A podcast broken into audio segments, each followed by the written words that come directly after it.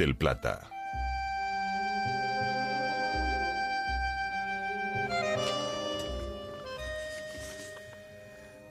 Bueno, entramos en la segunda hora de la segunda emisión del cohete a la luna radio y tenemos en línea a un viejo conocido, Alberto Ángel Fernández, presidente de la República Argentina. Buen día, Alberto.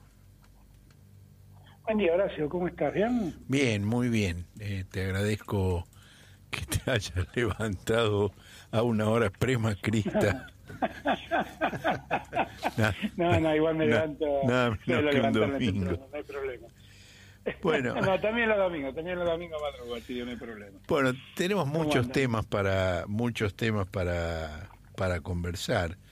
Eh, yo quisiera empezar, digamos, con los con los más importantes, que son la situación económica. Hoy hoy tenemos en el cohete una entrevista fantástica con Daniel Santoro, el artista plástico y y él dice, acá el tema central es la economía.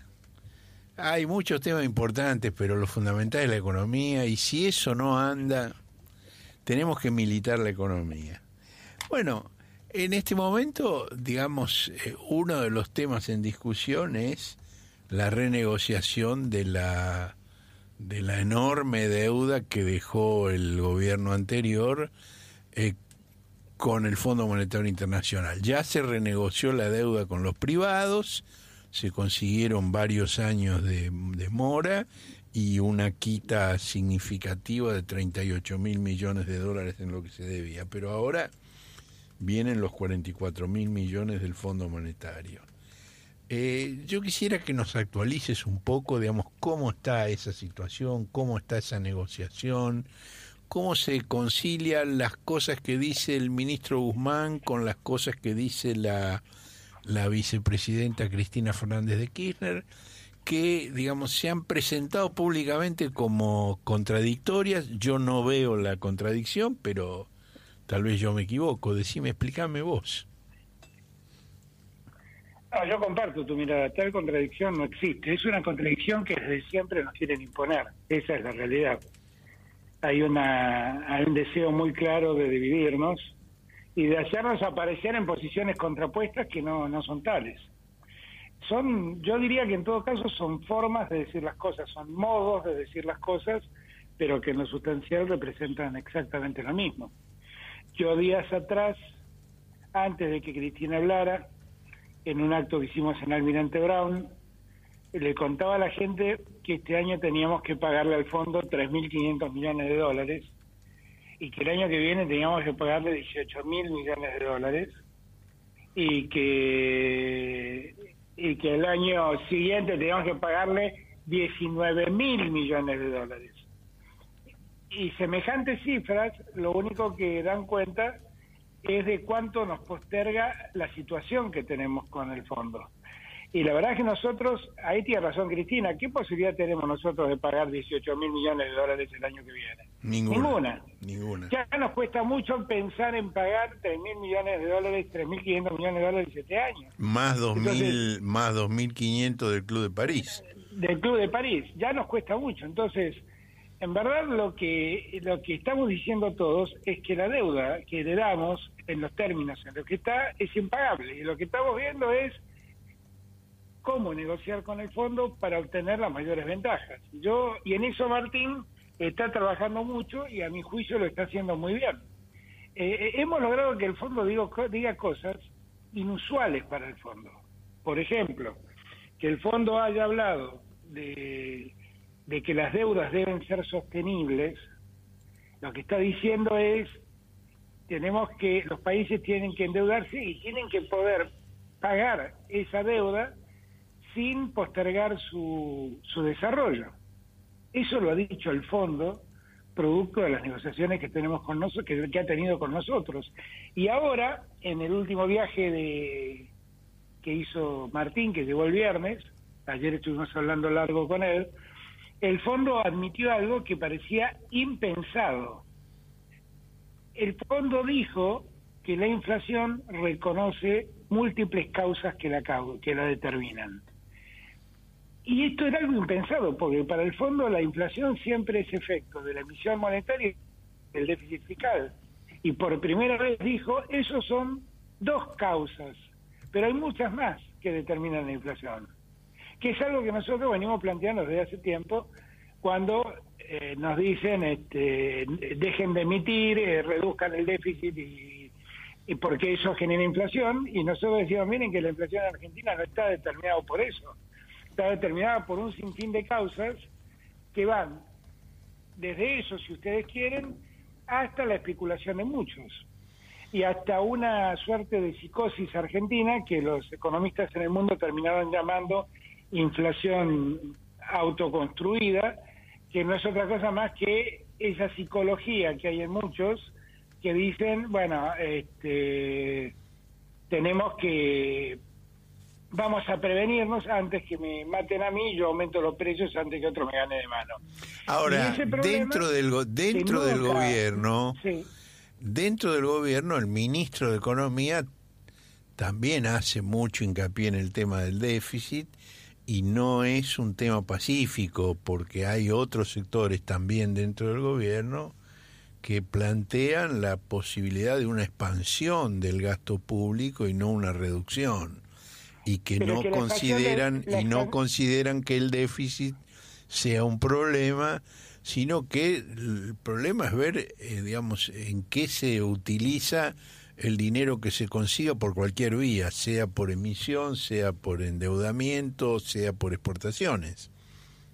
A ver em, el kirchnerismo que yo aprendí que es el kirchnerismo al lado de Néstor eh, era un kirchnerismo que se irritaba ante el déficit fiscal, que creía que el déficit fiscal era definitivamente nocivo y razonablemente lo es, porque esto de gastar lo que no tenés, en cualquier hipótesis es nocivo. Digo, digo esto y también digo, estamos en un mundo donde el déficit fiscal es la regla y el superávit es excepción, porque la pandemia ha dejado en situación de déficit a todos. Nosotros seguimos expandiendo la economía y también la emisión. Pero vos pensás que la obra pública se multiplicó por dos, que la educación ha crecido, eh, que por ejemplo, la, educación en términos de infraestructura, la infraestructura educativa se multiplicó por siete. O sea, no estamos diciendo que la que la, estamos en una época de restricciones del gasto para, para garantizar un, eh, equilibrio fiscal un superávit fiscal. Lo que creemos es que tuvimos un déficit fiscal importante y que tenemos que ir reduciéndolo hasta acercarnos al, equilibrio fiscal en cuanto podamos. Mm. Pero la, la, Argentina no tiene una economía retractiva en ese sentido. De ningún modo es así. De ninguna manera es así. Volviendo, hemos, aumentado, hemos aumentado, termino con esto, hemos eh, la, inversión en obra pública, insisto, se multiplicó más del, más del doble. El otro día estuve en AISA, mm. AISA multiplicó siete veces su presupuesto para hacer obra pública de aguas y de tratamientos cloacales. Siete veces su presupuesto respecto al 2019. ¿Eso no es una economía expansiva? no, y eso es calidad de vida, además. Y claro, claro, por supuesto. Lo que pasa es que lo que hay que... Hay poca, hay poca obra pública con más incidencia en la calidad de vida que las obras de saneamiento cloacal, ¿no? Exactamente, exactamente. Y ahí tenés, por ese motivo, precisamente yo cuando estuve el otro día en el aniversario de, los 15 años de la creación de AISA, recordé cuando Néstor me pasó el tema para que lo viera antes de disponer que el Estado recupere la concesión que había, que había ordenado. Y una cosa que me llamó la atención es que uno cruzaba la General Paz y se encontraba, por ejemplo, que en Avellaneda el 90% de la gente no tenía cloacas. Mm. O sea, Avellaneda estoy hablando. Entonces me puse a averiguar cómo había sido el, negocio de Aguas Argentinas, que era la empresa concesionaria en ese entonces. Claro, el negocio era distribuir agua potable en los lugares donde podían pagarlo. Mm. Pero todo el saneamiento estaba olvidado. Mm. No había un solo peso de inversión de décadas en ese la materia. Empezó con Néstor, siguió con Cristina, fue mucho más lento con, con Macri y nosotros estamos poniéndolo ahora toda la fuerza. Ahora, mm. esos son recursos del Estado que salen del Estado. ¿Existe la posibilidad de que haya otra recuperación u otras recuperaciones de empresas de servicios públicos al estilo de lo que ocurrió con AISA en aquel momento? Por ejemplo, con algunas energéticas, eléctricas o gasíferas. Mira, no, no es algo que estamos, no es algo que estamos viendo. Estamos viendo cómo evolucionan. el problema central eh, de esas empresas es que el año pasado también estuvieron en pandemia y tuvieron muchas dificultades de todo tipo, ¿no? Mm. Y además no todas son lo mismo, son, son difíciles. Vos pensás que Metrogas hoy es una empresa de IPF, ¿no? Es una empresa, mm. eh, es una empresa donde IPF maneja todo. Eh, yo creo que ahí el, el, caso de lo que fue Aguas Argentinas fue un caso ratano con lo escandaloso. Y no veo ninguna situación parecida a esa. Veo sí situaciones de problema, que si el sur ha tenido muchos problemas en los últimos años de inversión y de calidad del servicio, que, se han comprometido este año, eh, esa es una empresa italiana, y se han comprometido este año a resolverlo. Un tema, digamos, eh, que está muy vinculado con todo esto que hemos estado hablando es el tema justamente de las tarifas de los servicios públicos. Eh, yo ahí te quiero hacer una, una reflexión, digamos, que retoma algunos diálogos nuestros previos, donde yo veo que, digamos, de tu parte hay un optimismo de la voluntad que no siempre coincide con el pesimismo de la razón del sistema financiero internacional, de las empresas este, productoras de bienes y servicios. Eh, vos me planteaste, y lo has dicho otras veces también, en otros lugares, que eh, a raíz de la AUH y el IFE y todos los auxilios que se han estado pagando en el primer año de tu gobierno, se había desarrollado una capacidad de procesamiento de datos que permitía fácilmente segmentar la población de modo de que los aumentos de tarifas fueran ad hominem o ad feminam, es decir, que digamos fueran altos para quienes podían pagar y que había forma de determinar quiénes eran y que no fueran eh, equivalentes y que no, no hubiera directamente aumentos para los que estaban en la situación más comprometida. Pero luego he visto que has dicho que, que implementar eso va a llevar ocho meses a partir de ahora. Es decir, ahí hay un, un descalce entre tus expectativas y la realidad. ¿Cómo, cómo evoluciona ese tema? Es exactamente como estás diciendo vos. Mira, eh, y yo lo planteé en el discurso del primero de marzo.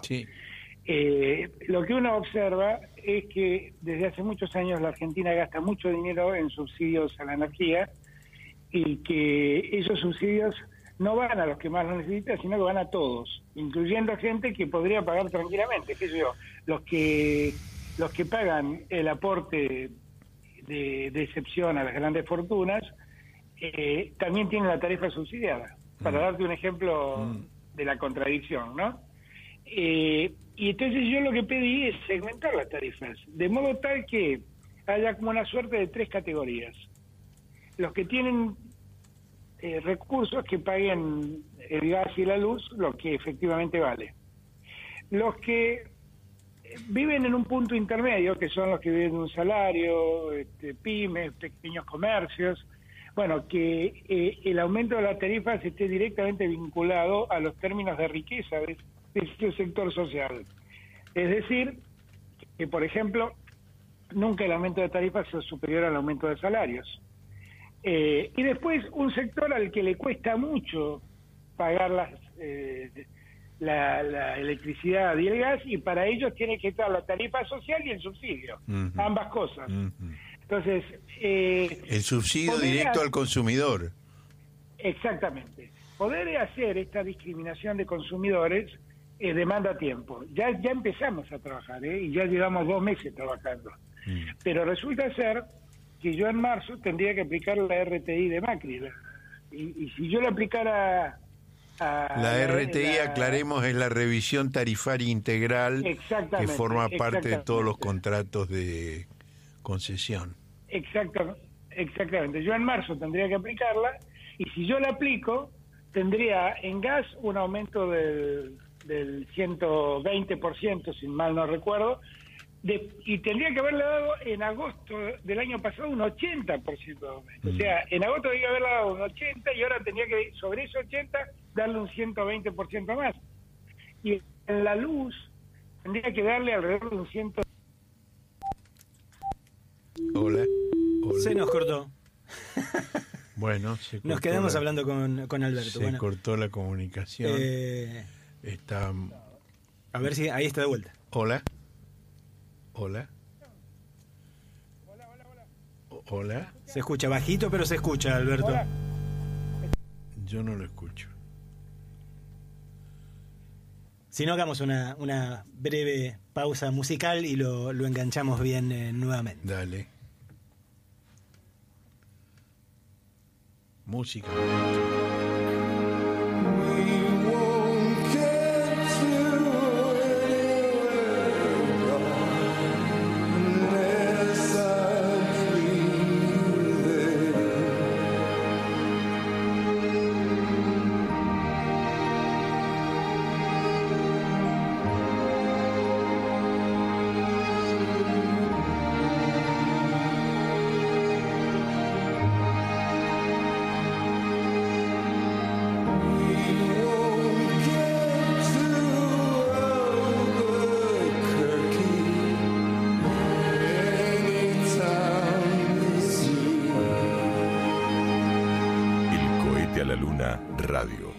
Horacio Berbisky, del Plata.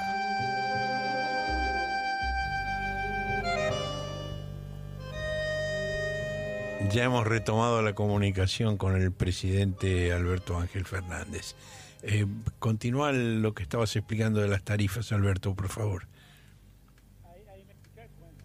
No, te decía lo siguiente. Entonces, nosotros no queremos precisamente aplicar esas tarifas que deberían aplicarse por el por el por lo que Macri en su momento contrató u ordenó. Entonces, lo que yo propuse, que estimo que en esta semana o la siguiente a más tardar vamos a estar mandando al Congreso, es que declaremos una emergencia energética. Ah.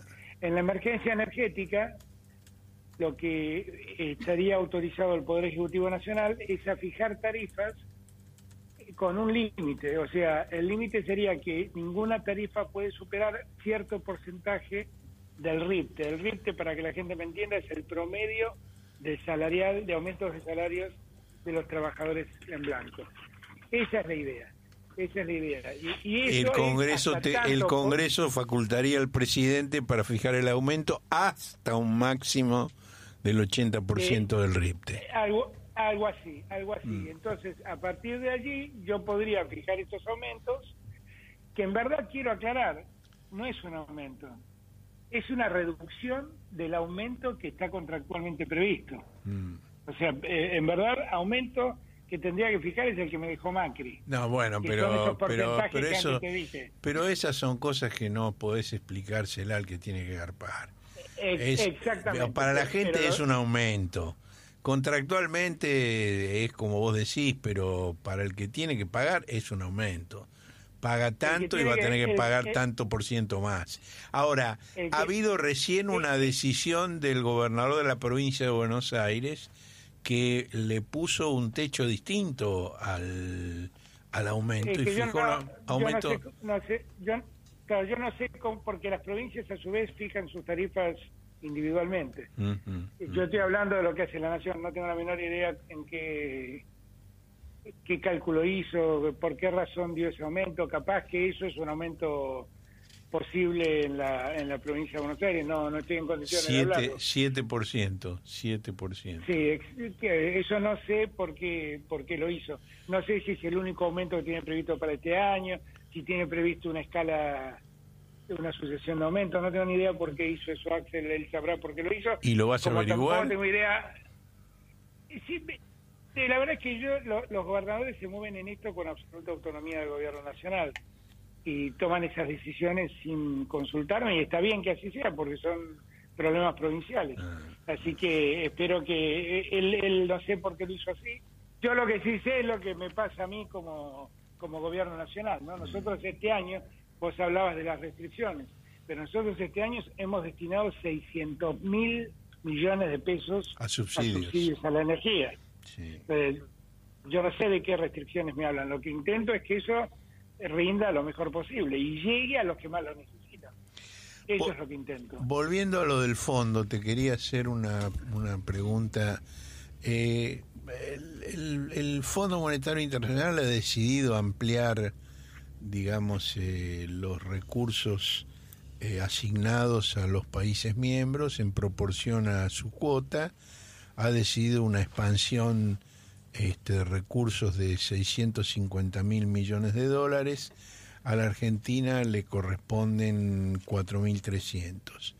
Esto, digamos, se considera eh, un alivio para el pago, digamos, de estos compromisos que estábamos mencionando eh, con el Club de París y con el propio Fondo Monetario, si bien hay un tema de conciliación de fechas, de cuándo recibís una cosa, cuándo tenés que pagar la otra, detalle en el que no vamos a entrar ahora porque es demasiado complicado, pero digamos, eh, hay digamos una disponibilidad de recursos adicional por 4.300 millones de dólares. Ahora, esa disponibilidad adicional fue dispuesta por el fondo por única vez en la emergencia de la pandemia. Ahora, si el país va a utilizar esos recursos, el país y otros países, no, no solo la Argentina, va a utilizar esos recursos para cancelar deudas, no los va a aplicar para la finalidad por la cual han sido asignados, que es, eh, digamos, apoyar toda la lucha contra la pandemia. Sí, ahí, ahí tenemos que ver bien cómo, cómo termina ocurriendo la distribución de esos derechos especiales de giro que se van a aprobar en abril, si no me equivoco. Y hay que ver también eh, en qué situación estamos con los acuerdos con el fondo, porque si nosotros finalmente logramos conciliar algún acuerdo con el fondo, eh, lo que yo espero es no tener que pagar nada este año y poder también rediscutir lo del Club de París para no pagar nada este año. Ah, es decir, existiría la posibilidad de eh, no solo no pagar lo que no se puede de los 18 y 19 mil millones de dólares de los dos años próximos, sino tampoco pagar lo de este, año, este, año. también. Bueno, ese, es un, ese es un dato muy importante. Bueno, es que por eso yo lo que digo es tenemos que ver cómo podemos ir conciliando. Yo lo que lo que estoy planteándole al fondo que es lo mismo que plantea Cristina, vamos a hacer, por, por eso yo no entiendo por qué hablan de diferencia. Bueno, vos viste que mi nota, de hoy, mi nota de hoy se llama ¿Por qué tanto barullo pero grullo? Sí, sí, tal cual, tal cual. Y tengo, y tengo, y puse el audio tuyo de Almirante Brown donde decís justamente eso mismo, ¿no? Exactamente. Yo, yo lo que planteo es que estamos viviendo en un momento tan excepcional. primer punto, los organismos internacionales de crédito diferencian como tres franjas de países. Los países centrales, los países ricos, los países pobres, y en el medio hay una franja de lo que ellos llaman países de renta media, ah. entre los que está la Argentina. Son países que están muy lejos de ser ricos en los términos de riqueza que uno conoce en el mundo central y que están mucho más cerca de ser pobres que ricos, en los términos de pobreza, de porcentajes de pobreza social que, manejan. Entonces, lo que yo he planteado es, miren, hay una, en esa franja de países endeudados, esa franja de países para poder recuperarse lo que necesita es más tiempo. Ah. Porque si se dilatan en el tiempo los pagos, eh, es mucho más llevadero y, son muchas más ciertas las posibilidades de crecer y de reinvertir en infraestructura esa, ese, ese dinero que, se, que la, el, desarrollo crea. Que es lo mismo que dijo Cristina. Exactamente lo mismo, exactamente lo mismo. Lo que pasa es que yo lo digo de este modo, Cristina lo dice de un modo tal vez más vigoroso y Martín lo dice de un modo mucho más posado que yo. Que yo, pero estamos hablando de las mismas cosas. Mm.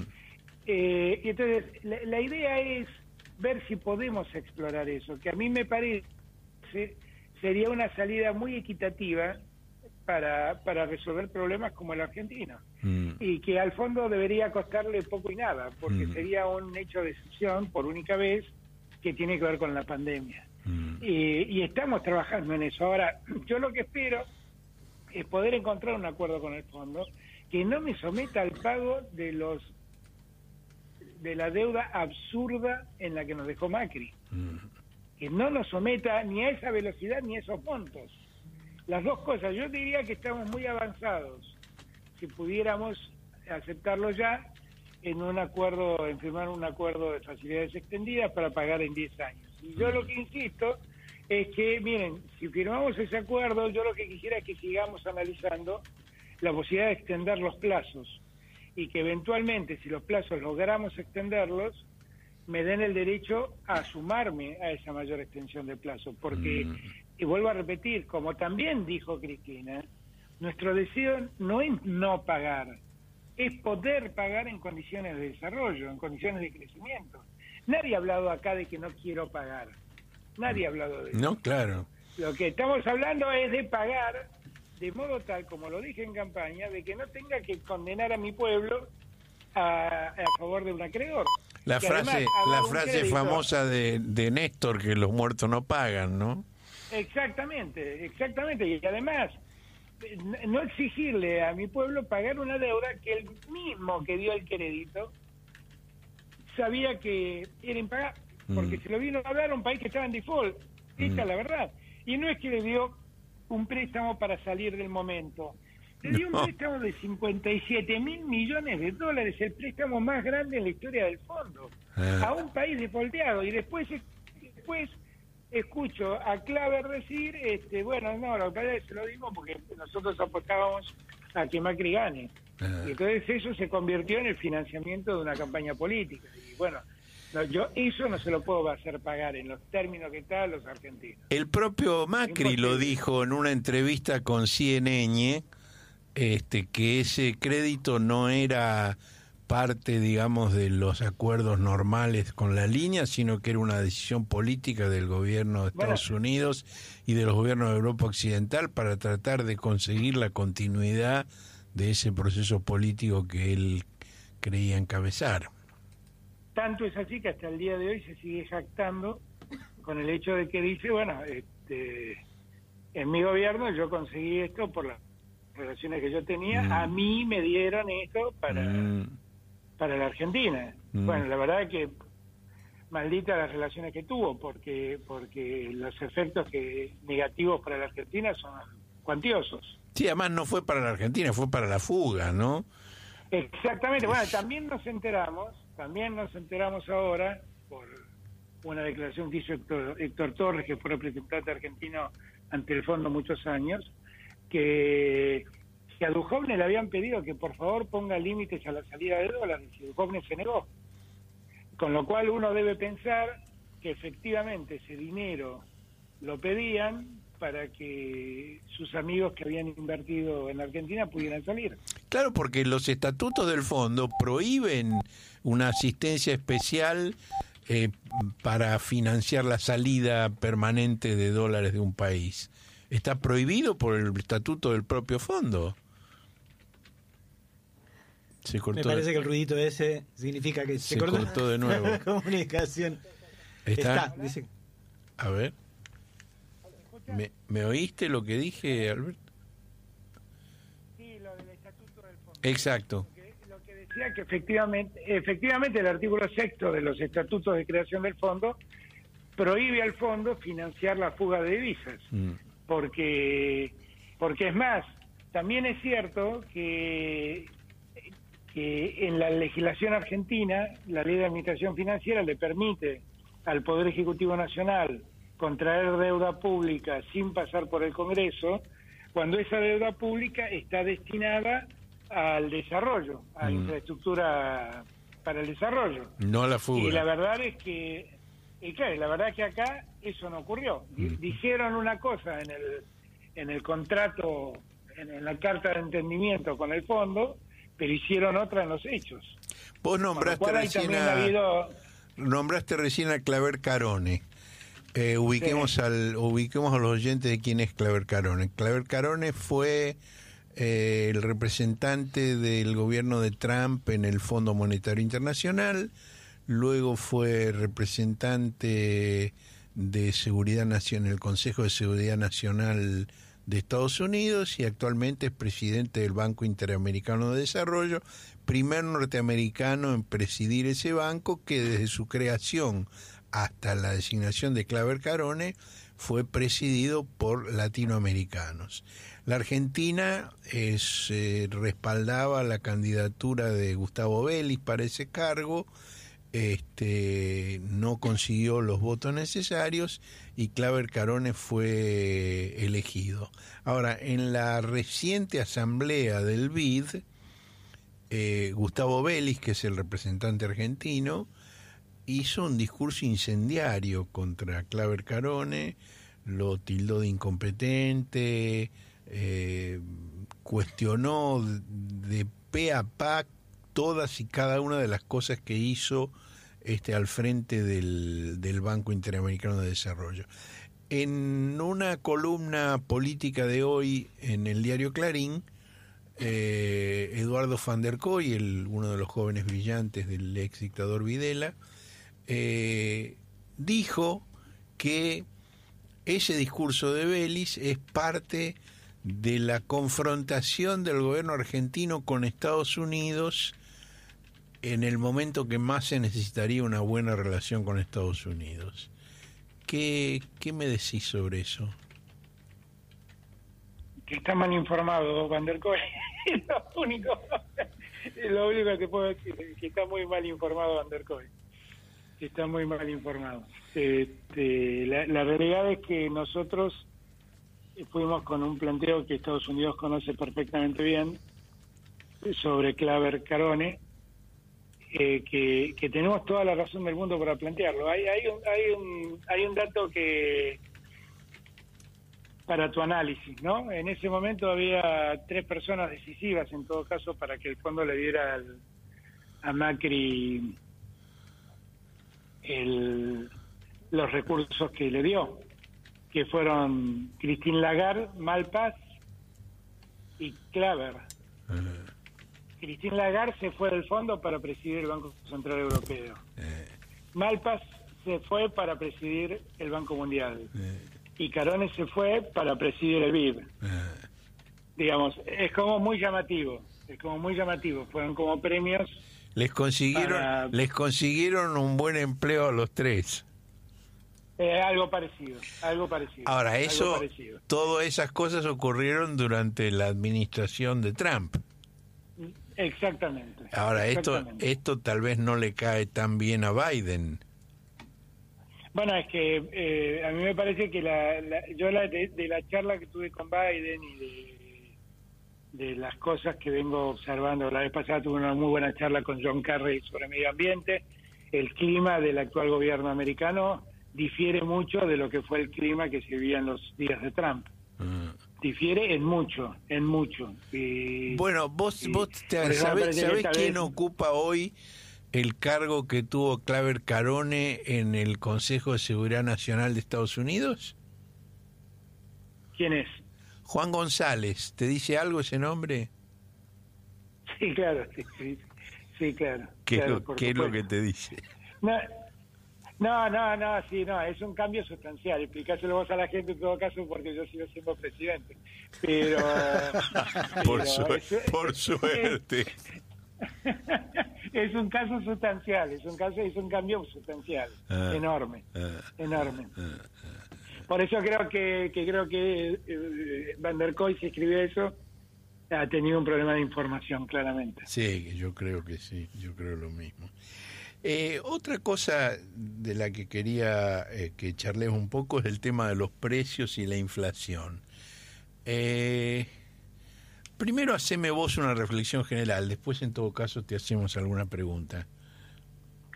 Yo creo que la inflación que estamos viviendo es el resultado de un cúmulo de cosas, donde está desde el movimiento cambiario, que en los últimos meses el dólar siguió subiendo un poquito, goteando el crecimiento del precio, eh, hasta eh, cuestiones de, precios internacionales. Eh, han subido notablemente el precio de los alimentos, ha subido el maíz, ha subido la soja, ha subido el precio de los aceites, ha subido el precio de la carne. Ha crecido la demanda de alimentos de un modo considerable con la pandemia y, eso ha hecho que los precios que se pagan por esos productos alimenticios eh, repercutan en el mercado interno porque el que produce carne hoy dice, si puedo venderlo afuera a más dinero, ¿por qué eh, voy a venderlo a Argentina a menos precio? Y esa es una disputa muy seria que tenemos con los productores y que lo tenemos hasta el día de hoy. Yo siempre digo que a eso se suman maniobras especulativas de faltantes de productos que esperan presionar con ese faltante porque se autoricen aumentos de precios. Mm. Eh, y hay también eso que yo llamo la, inflación autoconstruida, que es un, es un efecto muy... El aumento por las dudas. Negativo.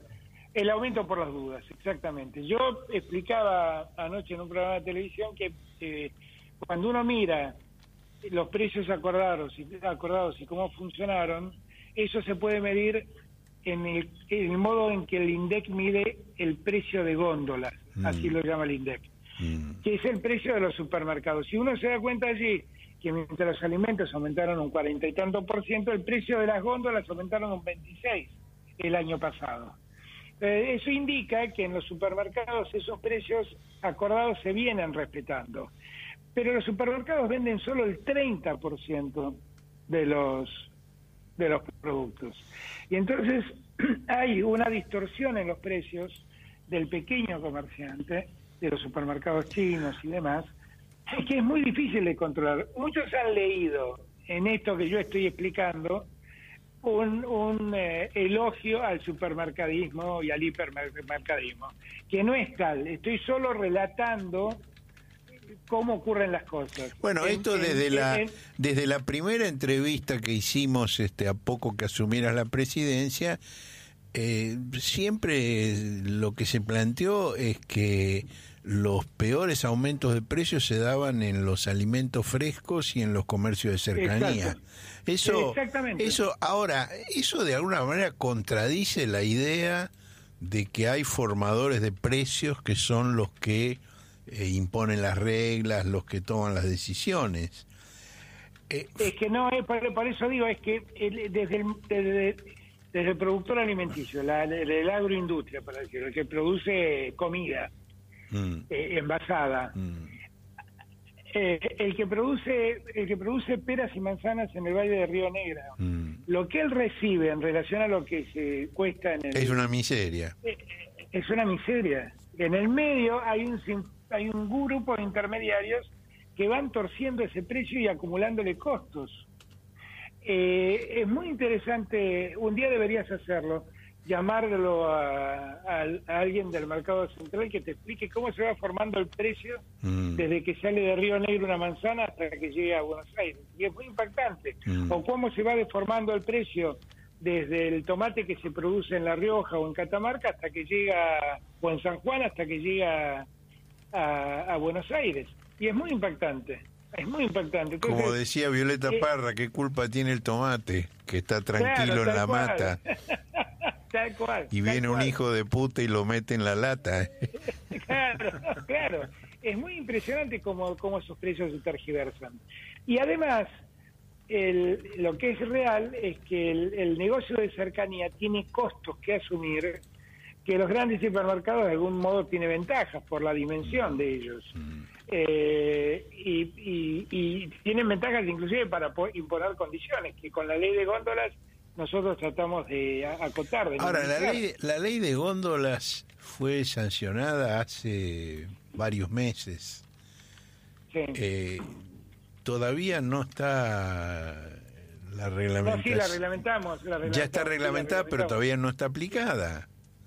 Porque, bueno, hay, porque hay un problema, hay un problema, hay un problema de ritmo, me parece, ¿no? Y hay un problema, y hay un problema de cultura, hay un problema de cultura, vuelvo a insistir, porque en la lógica de te pago a 100 días o te pago a 180 días este, y te doy la punta de la góndola, eh, hay un problema de cultura a cambiar.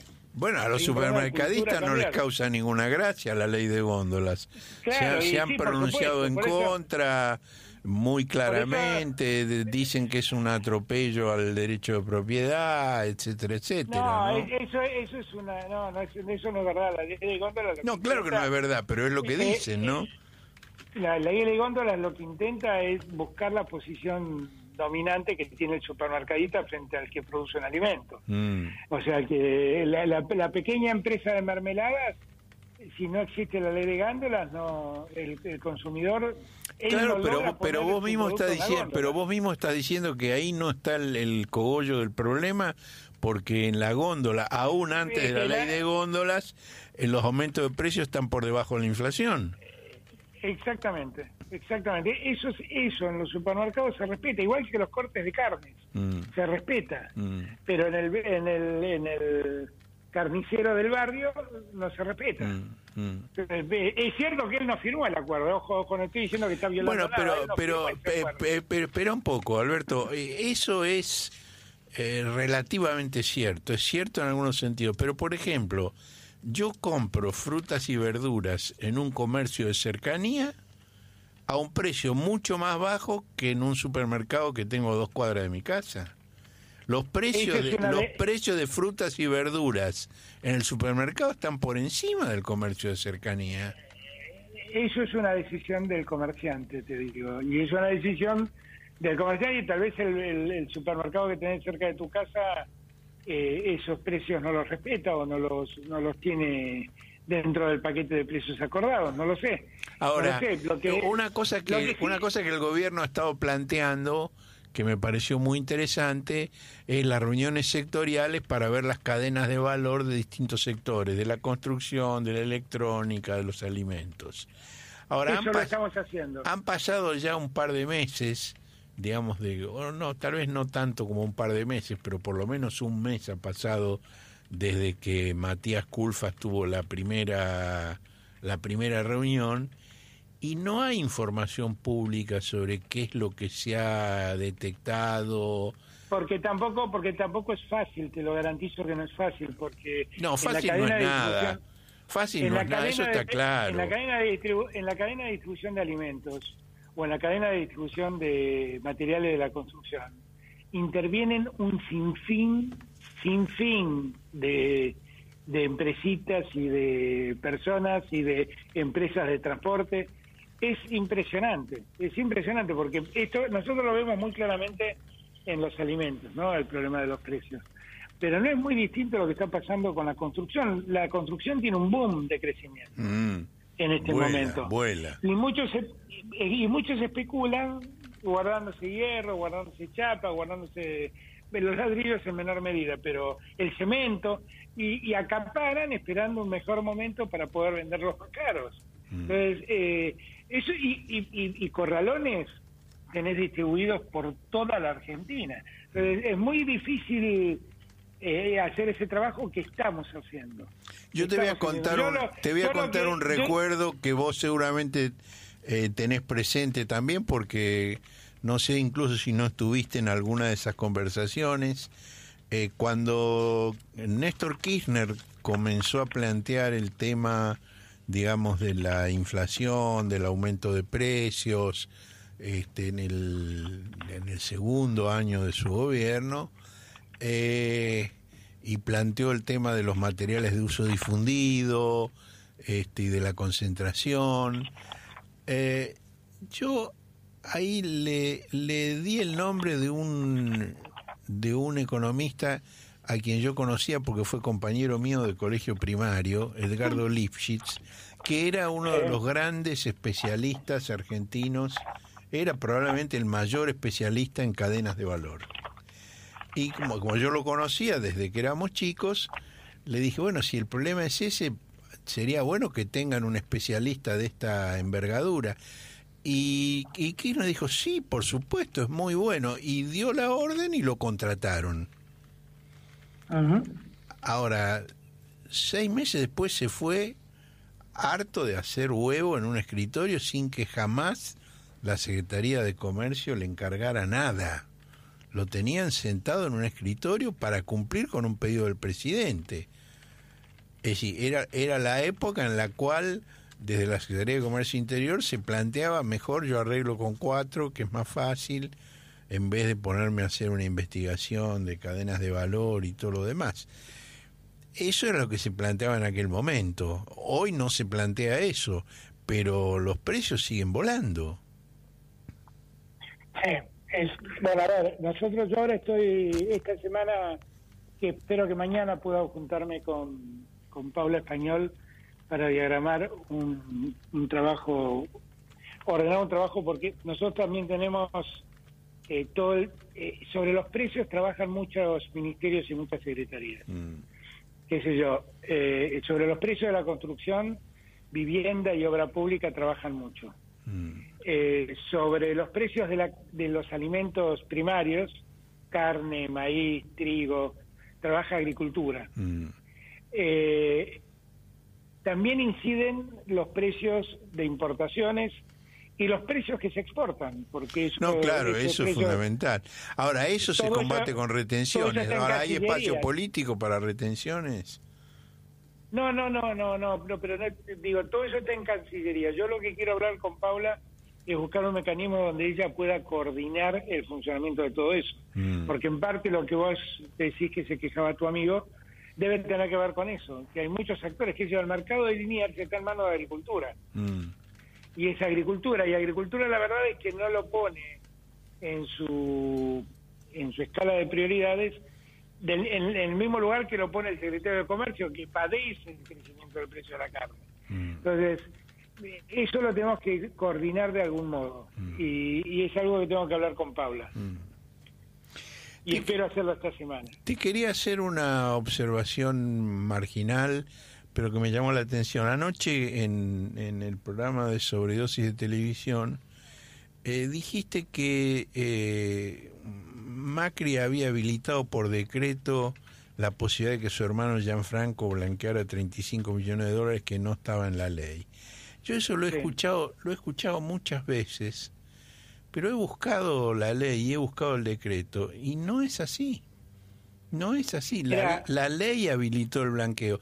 Ahí hubo, digamos, una propuesta del Frente de Todos que llevó adelante el entonces diputado Kisilov, donde planteaba que eh, la prohibición de blanqueo llegara hasta el cuarto grado de consanguinidad y afinidad con los funcionarios.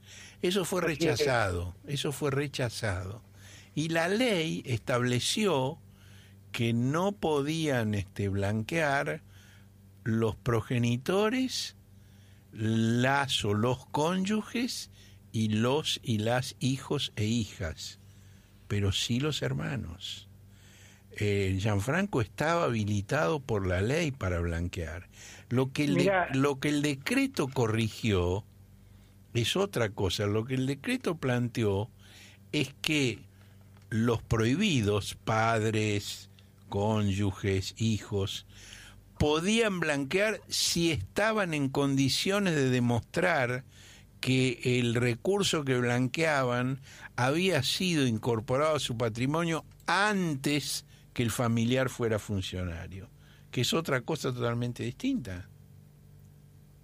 A ver, si, si yo no me equivoco, eh, ¿Sabes quién te puede hablar de esto mucho bien y que lo conoce a la perfección? Felipe Solá. No, sí, yo lo he hablado a fondo con Felipe.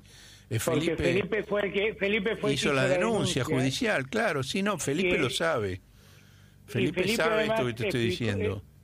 Claro, y, pero bueno, por ahí estoy en un error yo, pero lo que yo tenía noticias era que la ley prohibía la, el blanqueo, pese a la presión de Macri, la ley prohibió el blanqueo eh, por eh, de, familiares y sí sí pero, especifica ahí. no no no los hermanos los hermanos estaban permitidos en la ley. Bueno eso es un es un detalle es un igual igual igual puede puede que tengas razón vos si yo esté confundido. Lo que lo que sí recuerdo perfectamente es el planteo que hace Felipe diciendo que el decreto vulnera el espíritu de la ley pide la nulidad del decreto y pide que el blanqueo del hermano de Macri no se acepte. Ahora me parece igual que el problema pasa por otro lado.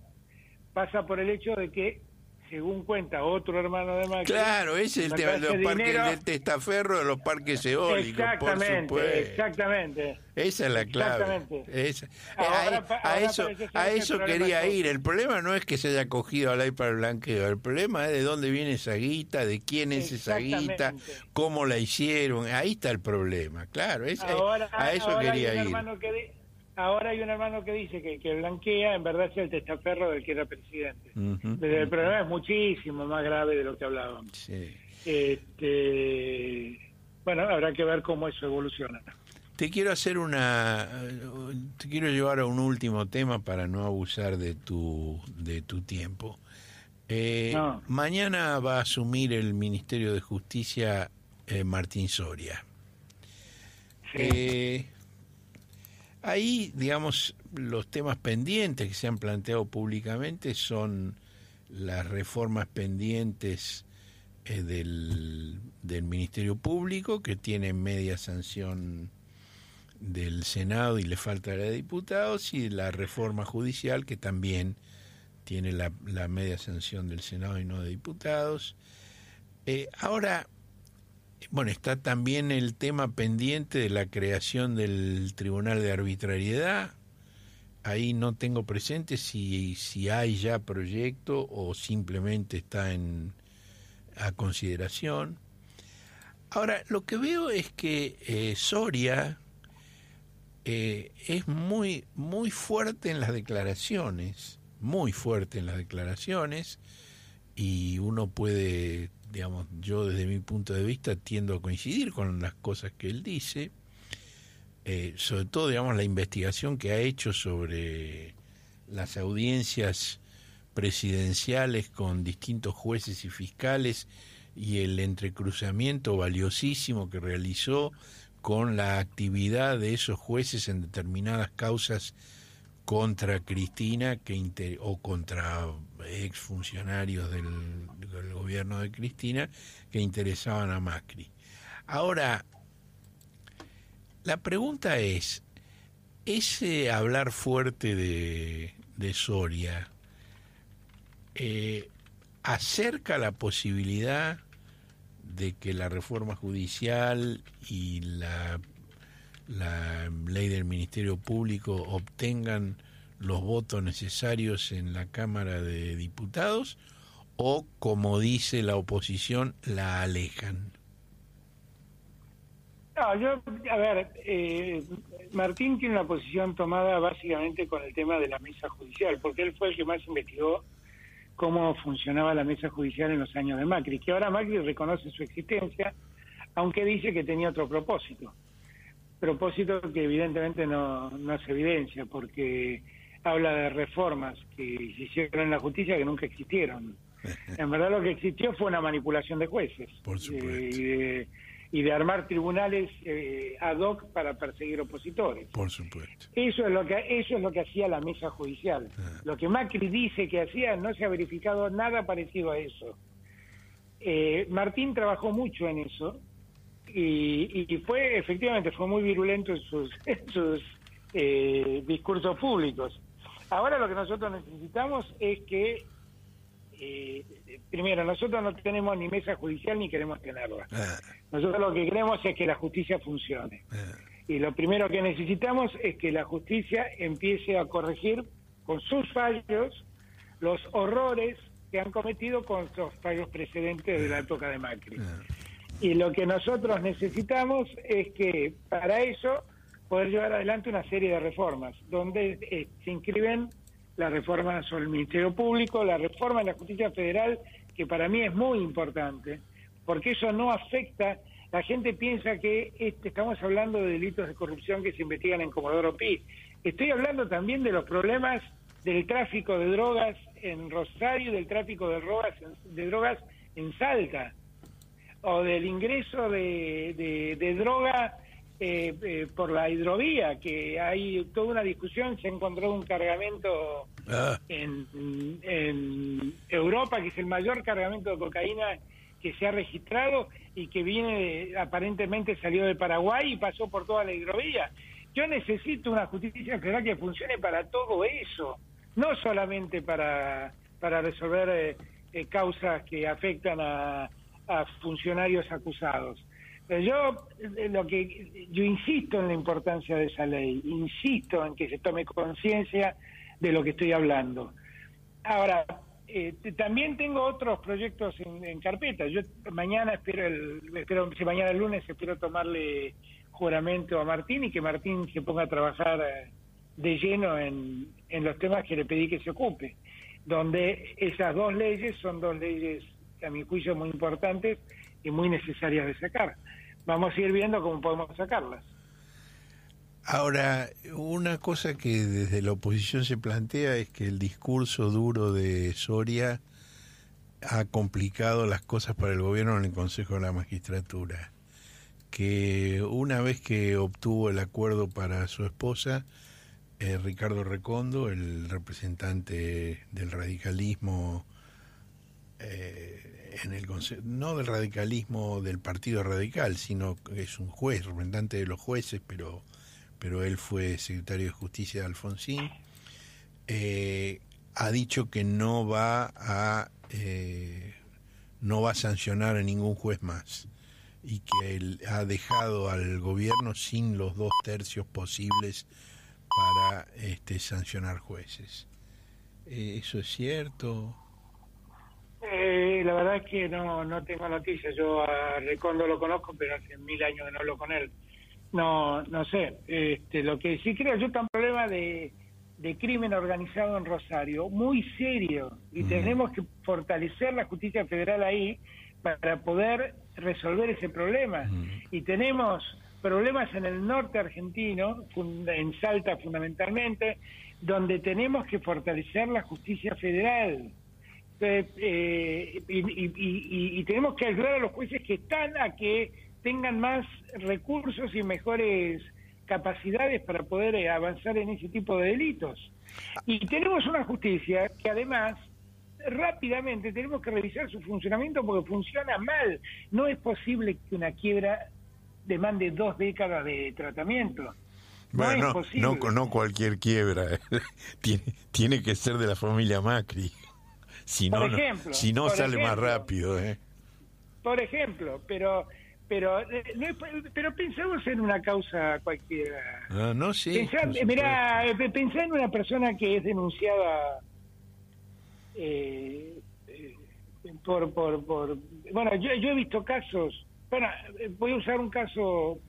¿Es posible que la causa Río Tercero haya tardado 23 años en ser elevada a juicio oral? Impresionante. Eso, eso, estoy usando un caso que no tiene que ver con, no es cercano a nosotros, y es una vergüenza jurídica. Mm. Eh, yo lo que digo es, eh, eh, eso está funcionando mal, y eso entre otras cosas funciona mal porque la justicia federal va dándole, imprimiéndole velocidad o restándole velocidad a las causas de acuerdo a cada momento político. Mm, y eso hay que terminarlo. Eso hay que terminarlo. Alberto, algunos de mis compañeros de mesa te quieren saludar y te quieren hacer alguna pregunta. Por ejemplo, Alejandra Dandan. ¿Qué tal, Alberto? Buen día, ¿cómo estás? Hola, Alejandra. Bueno, escuchándote también atentamente a los dos, ¿no? Porque sí, es un, es un placer también. Mira, eh, recién decías la, la, demora en la justicia, te escuchaba también anoche, tenés como una vocación de docente y en este tema me parece que eh, a veces eh, hablas con claridad y la gente también entiende mejor. Hace un ratito acá, eh, pensando un poco en lo que le pasa a la gente común con la justicia, no, hablábamos, no es la gente común, pero para, salir un poco del tema de Macri, hablábamos de lo que le pasó a Alejandra Gil Carbó, ¿no? Con la salida de, la Procuración. Hoy publicamos una nota, el fiscal Gabriel de Bedia, un poco a propósito de lo que venimos sabiendo de Pepín, fue a verlo cuando la estaban echando, eh, fue a ver a Pepín a casa de gobierno, ellos son parientes, tienen un vínculo a través de la esposa, es ex esposa de Pepín. Y, eh, y entonces, desesperado, él dice, fue a implorar una tregua, ¿no? Y ahí eh, Pepín le dice, ¿cómo le dijo Horacio? Pepín le dijo que se vaya porque si no vamos a meter presa a las hijas. Así. Eh, que se vaya, que entregue la renuncia, si traes la renuncia el lunes, le dice, eh, la causa se acaba. Y la trajo. Tres días después renunció Alejandra. Exacto, esto fue el jueves, el lunes Alejandra renunció. Es decir, la mafia logra resultados, ¿no? Digo, te amenazan a tus, te amenazan a tus hijas. Es tremendo. Eh, eh, eh, que esas cosas hay que explicárselo a la gente porque esas cosas esas cosas han pasado. Déjenme contar algo sobre el punto. yo con Alejandra Gil Carbo tuve un desencuentro muy grande cuando era fiscal de la Cámara Comercial. Comercial. por una cuestión jurídica, concretamente, no, no por otra cosa. Donde ella tenía una posición muy firme sobre la aplicación del Crown Down y del Crown Down fundamentalmente que yo le pedía que que no lo aplique porque eso llevaba a una suerte de extranjerización de empresas argentinas. Pero ella me decía, hay una ley que crea el Crown Down, yo la tengo que aplicar. Ella tenía una mirada más dogmática de la ley que yo. Este, digo digo esto para aclarar que, que no abro juicio de valor, era una opinión respetable absolutamente. Eh, pero que a mí no me gustaba. era, una opinión muy respetable que a mí me disgustaba mucho. Con el tiempo, eh, ella termina reemplazando a alguien a quien yo he querido y quiero y extraño como el bebé Rigue. Y ya la situación me predisponía mal mm. con, Gil Carbó. Eh, y un día me enteré de la causa que le habían armado. Y yo en aquellos años eh, yo estaba muy preocupado con lo que estaba pasando en la justicia. Y, empecé a, ver qué era lo que estaba pasando, porque me parecía que eso estaba mal. La, la realidad, eh, para ser honestos, para hablar con, con la máxima transparencia frente a quien nos está oyendo, en la historia de la democracia todos los gobiernos trataron de influir sobre la justicia, pero trataron de influir en favor propio, es decir, buscaban que la justicia no les dé vuelta decisiones que tomaron o buscaban que la justicia no persiga a funcionarios que eran denunciados por otros. Lo que nunca había pasado es usar a la justicia para perseguir a los otros. Eso nunca había pasado. Eso empezó a pasar con Macri. La causa bueno hubo, hubo, un primer, hubo un primer atisbo con Dualde cuando metieron en cana a Caballo y a un par de banqueros, ¿no? y cuando el padre de, y cuando el padre de Martín Soria era jefe de la CIDE, ¿no? No, bueno, igual eh, yo no recordaba ese antecedente, pero es un pésimo antecedente. Pésimo, lo que digo es, lo que digo es, que yo me anoticio de lo que estaba pasando en esa causa. Y, y la verdad es que eh, lo averiguo y me llamó mucho la atención en esa causa, porque a, Alejandra Gil Carbó le estaban acusando de haber comprado un edificio y que un empleado infiel de la procuración se había había cobrado parte de una coima eh, de la de la inmobiliaria que intermediaba la venta del edificio. Donde trabajaba un hermano de ese funcionario. Exactamente, exactamente. Efectivamente, Gil Carbó, enteraba de eso, hizo un sumario administrativo, echó al funcionario, eh, pero lo que el Tribunal de Tasaciones dijo es que pagó lo que tenía que pagar. O sea que el, precio del edificio era el precio que se pagaba en el mercado. Estaba incluso por debajo del precio de mercado. Exactamente, exactamente. No es que no dijo, no había ningún perjuicio para el Estado. Mm. No había ningún perjuicio para el Estado. Y en aquel momento, el juez que llevaba la causa era alguien que había sido alumno mío y había sido ayudante de cátedra mío y había sido junto conmigo a la cátedra, que era Julián Arcolini. Y lo fui a ver. Y le dije, mira, toda esta causa es un disparate. Mm. Y como toda respuesta, vi cómo se agarraba la cabeza y me decía, pero es lo que debo hacer, tengo que procesarla. ¡Ah! qué cosa, Alberto. Yo, digo esas cosas. acabas, de tirar, acabas de tirar una bomba. Pero es que es, impresionante. No, no, yo, yo, sé, yo, sé, yo, sé. No estoy enojado. Yo no estoy enojado porque sí, estoy enojado porque vi lo que pasó. Pero claro. Yo vi lo que pasó. No estoy molesto porque te lo estoy inventando. Yo no, yo no era ni el abogado de Gil Carbó. La verdad es que después la conocí y, primero fue una buena funcionaria, fue una buena procuradora. Quiero aclararlo ah, porque los jueces los jueces se miden por sus fallos y los fiscales por sus dictámenes y ella nunca dijo un disparate. Y y pero y le tenía cierto regemor porque vino después del Beverly. Claro. Y en esa, con todas esas prevenciones, fui a hablar del tema y a decirle, en términos de amigo, porque no me movía ningún interés profesional. No era ni su abogado y, y, en ese momento ni me caía simpático el personaje. Mm. Y me pasó esto, y me pasó esto. Entonces lo que digo es, si nosotros no entendemos que fue muy grave lo que pasó, estamos en un problema. Mm. Y si la justicia no advierte que fue muy grave lo que pasó, estamos en un problema. Mm. Y si la justicia no entiende que debe ayudar a cambiar, estamos en un problema. Y lo que sigue pasando, Alberto, vos fijate lo que acaba de ocurrir la semana pasada.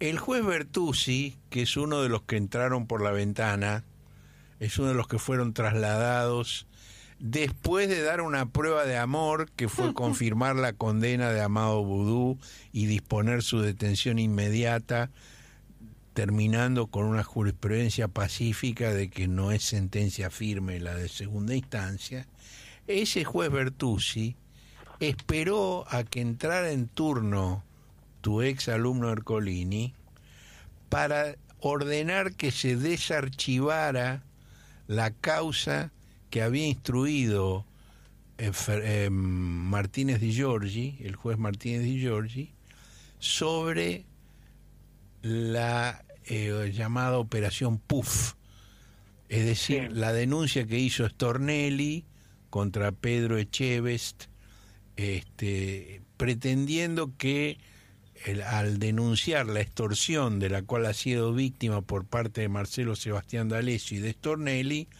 Echevest pretendía ensuciar la causa de los cuadernos Ave Fénix. Bueno, eh, Martínez de Giorgi había investigado el tema y había dispuesto que no había delito y había mandado al archivo. Bueno, eh, Bertuzzi y otros miembros de la Cámara, pero él como factor activo, ordenan desarchivar y profundizar esa investigación cuando cuando entra en turno este tengo que hacerlo el Colini.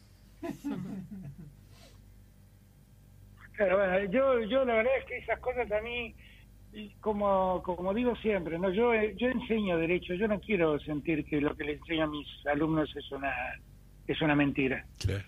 Yo la verdad, el derecho existe, el Estado de Derecho existe y hay que respetarlo. Y hay que respetarlo para todos, también para los que no piensan como yo, para todos hay que respetarlo. Y lo que a mí me parece es que eso no pasó en los años de Macri. No pasó. En los años de Macri la justicia fue un instrumento político más.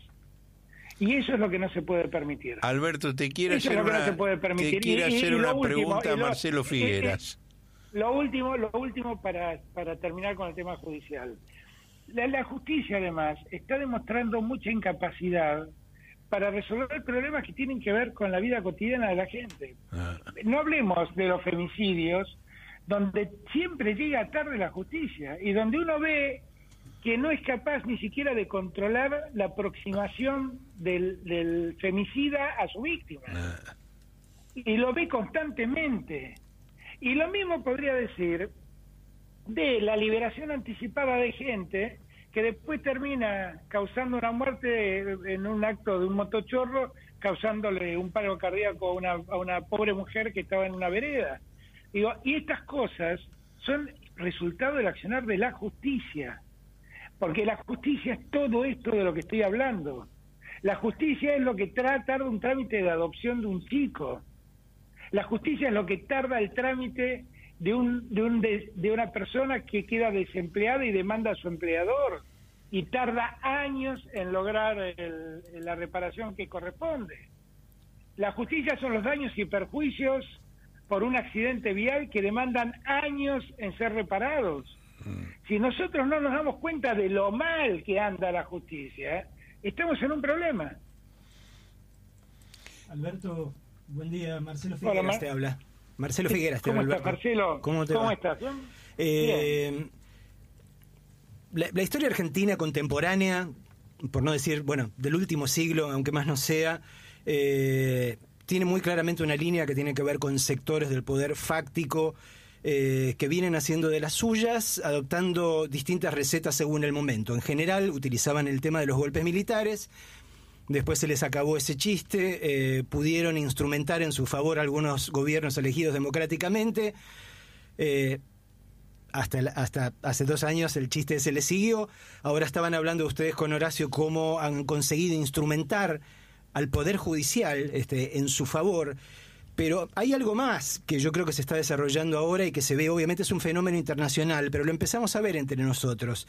Hay dentro de las fuerzas políticas formales, dentro de los partidos políticos formales, cada vez más una tendencia a defender comportamientos ilegales, a, a- a defender eh, iniciativas antidemocráticas. eh, ¿No debería haber una reacción por parte de las fuerzas políticas argentinas que están este, comprometidas este, con la democracia verdadera? eh, una, una especie de reacción casi diría saludable contra los anticuerpos de los contenidos antidemocráticos que se empiezan a, eh, a, perder eh, a partir de envases que se pretenden democráticos? Definitivamente sí debería haberlo. Definitivamente sí debería haberlo. Lo que pasa es que en la sociedad moderna y, en la pandemia además ha empezado a aparecer una suerte de de antisistema en la democracia. Eh, ¿Qué quiere decir esto? Para explicarme mejor. Yo represento a los que no quieren al sistema democrático.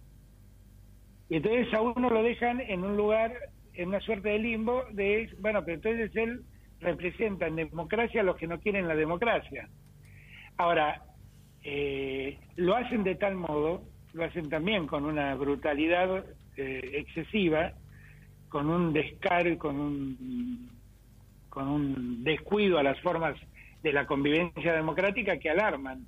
Y obviamente que hay que reaccionar contra eso.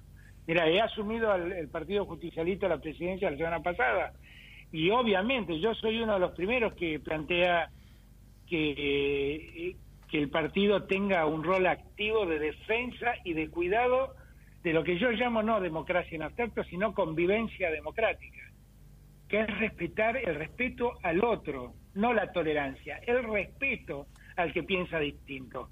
Ahora, es muy difícil respetar a los que dicen vos no debes existir. Y yo represento a un grupo de gente que dice que vos no debes existir. Porque ese vulnera el principio rector de la democracia, que es la convivencia democracia, que es respetar al otro, respetarlo. Es muy grave lo que está pasando, pero no pasa solo en Argentina, Marcelo. ¿eh? Pasa Sí, claro. en España la aparición de Vox es una muestra y pasa en, en lugares de, de América Latina donde aparecen esos grupos que en el fondo son grupos totalitarios. En Alemania con la alternativa por Alemania. Eh, exactamente, exactamente. Y son grupos que utilizan a la democracia e invocan un discurso democrático para atentar contra la democracia. Bueno, ahora además Eso sabemos que esto no pasa. ocurre espontáneamente. Digamos, hay una internacional de derecha organizada por el ex asesor de Trump, Steve Bannon, que ha planteado abiertamente estas este, actitudes y que en la Argentina ha tenido una relación muy estrecha con el gobierno de Mauricio Macri a través con de Cambridge Analytica. Exactamente. Digo, son Es fenómenos muy- que uno ve, uno ve el fenómeno, pero hay que ver también detrás del fenómeno, qué es lo que No, se y, mueve, ¿no? y hay que, hay que- eh, vo- y- comparto 100%, pero y volviendo al, al planteo de Marcelo, hay también que ver cómo ha alterado la, la vida de todos nosotros la pandemia, ¿no? Y cómo eh, muchos seres humanos, eh, sin quererlo, se vuelven muy manipulables. Hay que hay un, un, eh, una serie, una película en, en Netflix que recomiendo ver que se llama El dilema de las redes, donde se muestra claramente cómo se operan eh, fake news y consignas en las redes que rápidamente suman adherentes enojados con el mundo. Y, cómo eso proliferó en la pandemia. Es muy interesante verlo. Yo recomiendo verlo para que estemos prevenidos, simplemente para que nos demos cuenta muchas veces cómo desde las redes, eh, a través de estos mecanismos de, que utilizó Cambridge Analytica en Argentina y que se utilizan actualmente, no sé si Cambridge u otros, cómo eso va manipulando la conciencia social y llevándola a lugares que uno quisiera que no fueran. Te hago una última pregunta y te agradezco mucho el tiempo que nos has dedicado y los conceptos que nos has dado, Alberto. la, última pregunta es la, la última pregunta es la siguiente. Argentino Junior le ganó a Arsenal con nueve jugadores y a River y a River con diez. ¿Estarán pensando, digamos, en poner un equipo de ocho para la próxima fecha?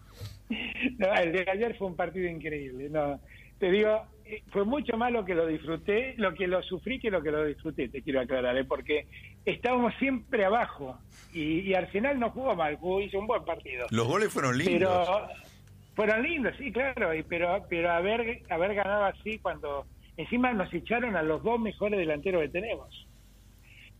Ah. Y, y, y, la verdad que yo ya cuando lo echaron a, a Auchi dije, no lo puedo creer. Íbamos dos a dos y me agarré la cabeza y dije, bueno, acá nos cocinaron. ¿Cuántos minutos jugaron por nueve? y habremos jugado 10 minutos, 15 minutos. y ahí metieron el gol. Sí, sí, sí. No, no, fue una gran alegría. Una gran alegría. Te, te felicito, te felicito te agradezco y te deseo la mejor de ah. las, el mejor de los éxitos.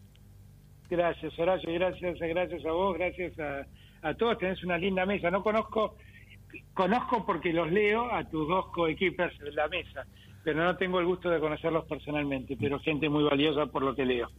Así que los abrazo a todos y les doy las gracias a ustedes por el tiempo que me han dado. Chao. Abrazo. Abrazo.